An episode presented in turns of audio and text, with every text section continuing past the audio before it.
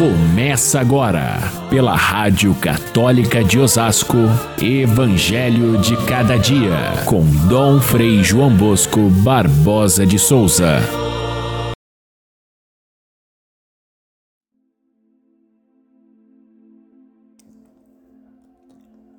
Pai, chegou a hora.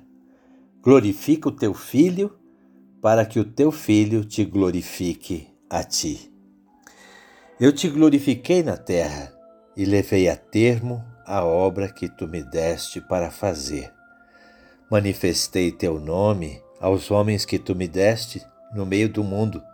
Eram teus e tu os confiaste a mim, e eles guardaram a tua palavra. Caríssimos irmãos e irmãs, ouvintes do nosso Evangelho de cada dia, nós começamos hoje a leitura do capítulo 17 de São João, depois de ter passado por todo o capítulo 16, que foi um grande discurso de Jesus, um verdadeiro sermão, ensinando a eles como devia ser o seu caminho depois que passasse a paixão. Jesus estava partindo para a casa do Pai e queria deixar os seus discípulos preparados para isso. E o último tema desse discurso, no capítulo 16, foi justamente a oração como uma forma de estar em íntima conexão com o Pai, com Ele, o Filho e o Espírito Santo.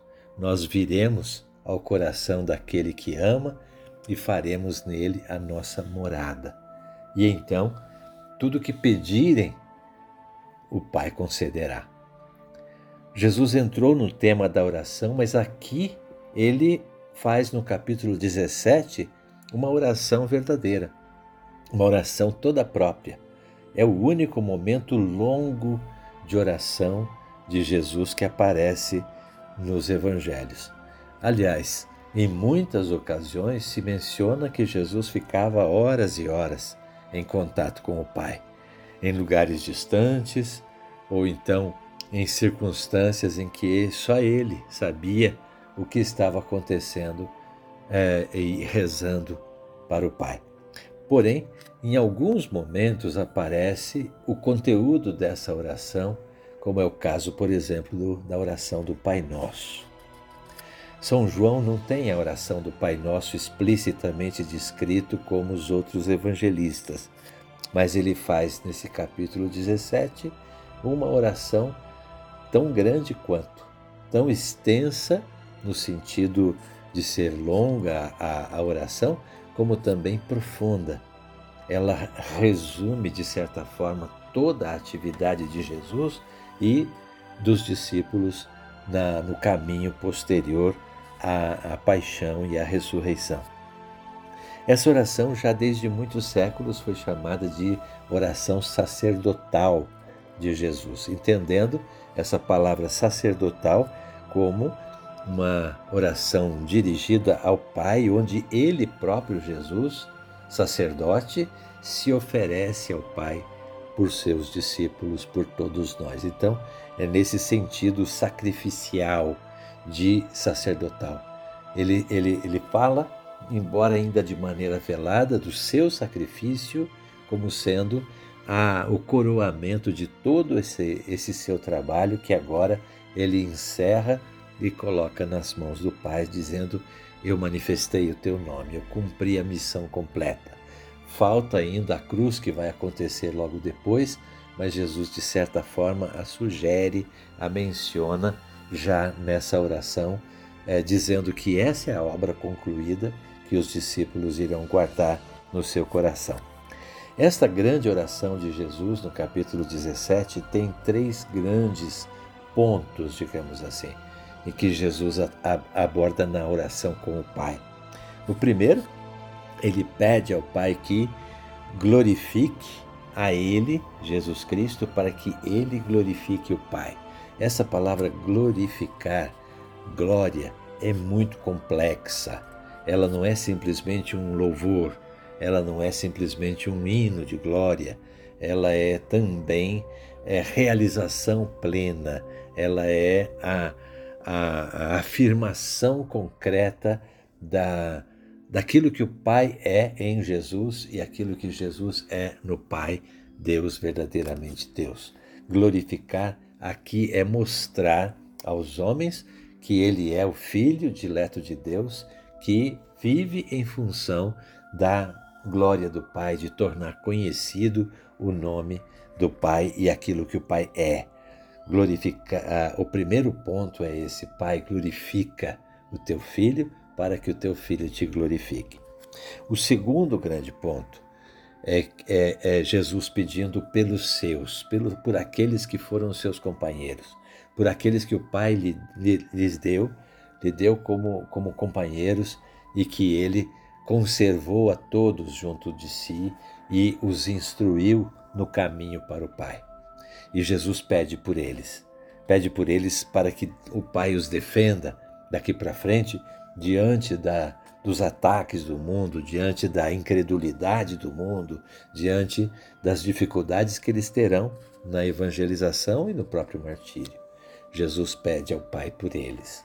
E na terceira parte, Jesus pede por aqueles que virão a crer a partir do testemunho deles, ou seja, por todos os cristãos da história toda, inclusive nós estamos incluídos nessa grande oração de Jesus. O pequeno trecho de hoje é a primeira parte dessa oração e um comecinho da segunda parte.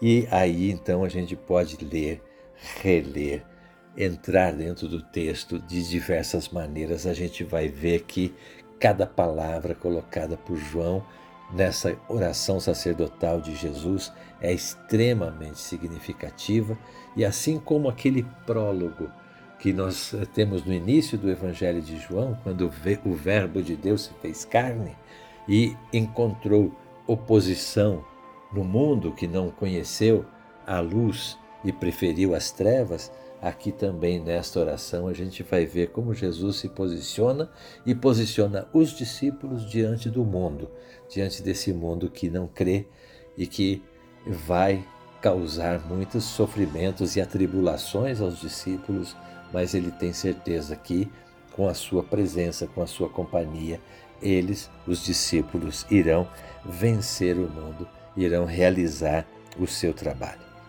Para nós é importante rezar esta oração, rezar com Jesus. Aliás, rezar com Jesus devia ser toda a oração que a gente faz, porque é Ele que nos ensina a rezar, é Ele que reza em nós, é Ele que tem a porta aberta junto do Pai e que nós, através dele, chegamos lá. Então, com Ele nós aprendemos de fato a rezar. Agora, eu pergunto, a vocês é fácil rezar? Devia ser fácil, porque basta conversar com Deus mas é difícil porque a nossa cegueira, a nossa é, limitação humana muitas vezes nos impede de ter essa familiaridade com Deus como deveríamos ter, sobretudo o pecado. É preciso que a gente pratique constantemente a oração. É preciso que a gente vença o pecado que mora em nós. E isso é um trabalho para a vida toda. E aí é possível sim a gente rezar. Que existe uma crise de oração no mundo, existe. A gente percebe isso, as pessoas não sabem mais rezar, ou não conseguem rezar, ou cansam-se de início e nem chegam ao âmago da oração. Fazem da oração pequenos momentos, mas não uma vida inteira de oração diante do Pai como devia ser. Por isso é que a gente diz que o mundo está em crise de oração mas não é só de oração. A crise de oração talvez reflita uma outra crise muito maior, que é a vida de pecado, que ainda vigora no mundo de forma tão intensa. Agora, é preciso que nós nos perguntemos hoje: nós estamos correspondendo àquilo que Deus pede de nós em termos de oração? Como é que é o nosso esforço pela oração? Hoje existem muitas ocasiões, isso é verdade, em que se dedicam as comunidades à oração, à adoração, o louvor, as vigílias de oração são muito mais do que eram antigamente.